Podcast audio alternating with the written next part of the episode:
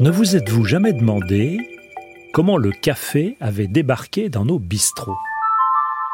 Un petit noir au comptoir, en salle ou en terrasse? Une pratique totalement entrée dans nos mœurs. Mais depuis quand?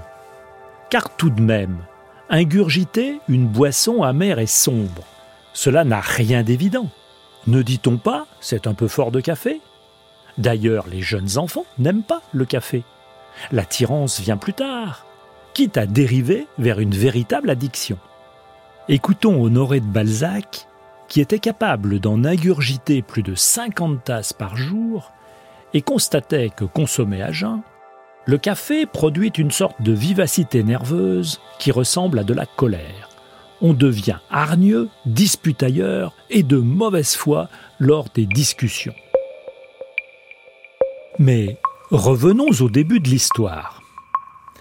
Le café a, bien évidemment, une origine végétale. Au début, la consommation portait sur les graines d'une plante baptisée par les scientifiques Coffea arabica, une plante originaire des hauts plateaux d'Éthiopie. Avant d'évoquer la consommation du café et son expansion, parlons un peu d'autres formes de café, puisque nous avons pu constater, en entrant dans une boutique de torréfacteurs, qu'il existe de multiples cafés.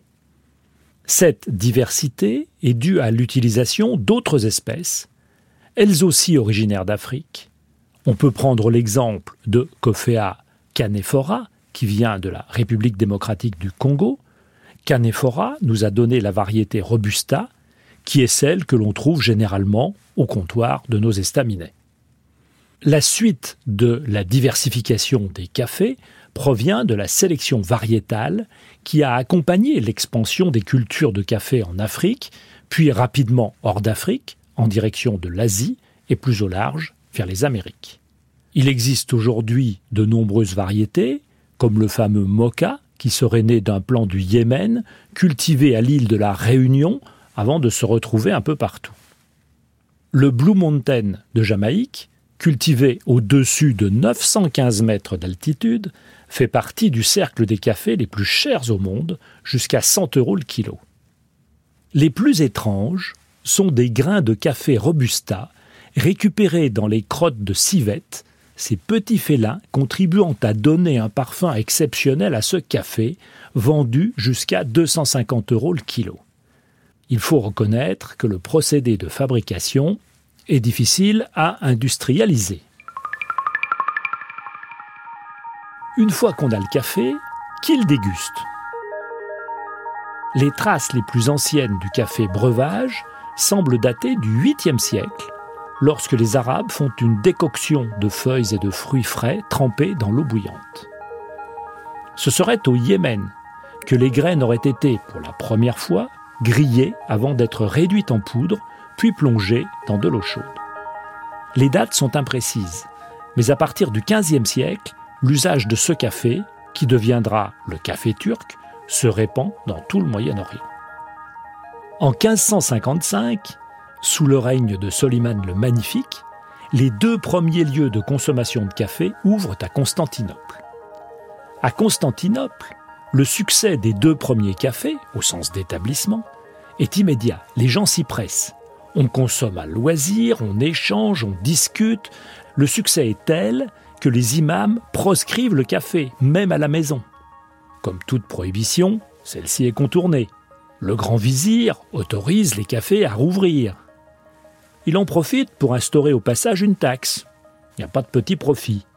J'oubliais, les femmes ne sont pas autorisées à fréquenter les cafés.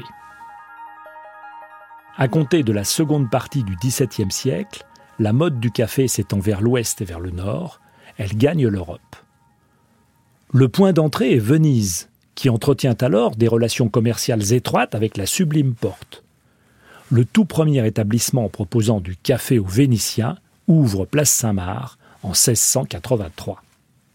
Dans un premier temps, le gouvernement limite leur nombre à 99, mais ce chiffre sera dépassé et on comptera 206 cafés vénitiens en 1756 les cafés deviennent des lieux de libertinage, pour ne pas dire de débauche. La loi impose alors une fermeture nocturne sous peine de mort. Tout se termine par une interdiction aux femmes. Ben voyons, c'était de leur faute. La marche vers l'ouest et le nord se poursuit via Padoue, Florence, Marseille et Lyon vers 1660, et enfin Paris en 1664, quand le jeune roi Louis en déguste une tasse devant la cour. Une étape est franchie trois ans plus tard, lorsque s'ouvre un premier lieu de consommation véritablement populaire. Pour faire face au succès, le propriétaire a besoin d'une aide. Il appelle à ses côtés un jeune Sicilien. À la suite d'aléas divers, le Sicilien en question finit par ouvrir son propre établissement, rue de l'Ancienne Comédie. Le lieu est plaisant, on peut aussi déguster des douceurs sur de belles tables et les clients affluent.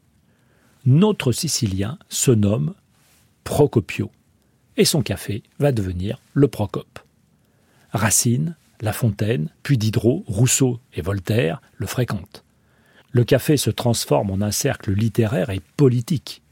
D'autres vont s'inspirer du Procope pour fonder leur propre établissement. Les cafés parisiens du siècle des Lumières deviennent des institutions où, comme le dit Montesquieu, ceux qui fréquentent ces endroits s'y échauffent fâcheusement la cervelle. Ce n'est pas faux, et les cafés favorisent l'émergence des idées révolutionnaires. Le 12 juillet 1789, Camille Desmoulins monte sur une table du café de Foix pour lancer une marche sur la Bastille. On y croise aussi Danton, Marat et Robespierre. Plus paisiblement, le 19e sera le siècle des cafés-concerts et des beaux cafés sur les grands boulevards haussmanniens. La fonction sociale du café, et donc des cafés, est essentielle, sans oublier leur rôle d'inspirateur d'artistes ou d'écrivains, si l'on pense au lapin agile, au dôme, à la coupole ou au café de flore. Maintenant, je m'autorise à clore cette chronique en laissant la place à l'un d'eux, en l'occurrence Alphonse Allais, qui disait Le café est un breuvage qui fait dormir quand on n'en prend pas. Le pourquoi du comment, science, par Bruno David, réalisation Charles Trou.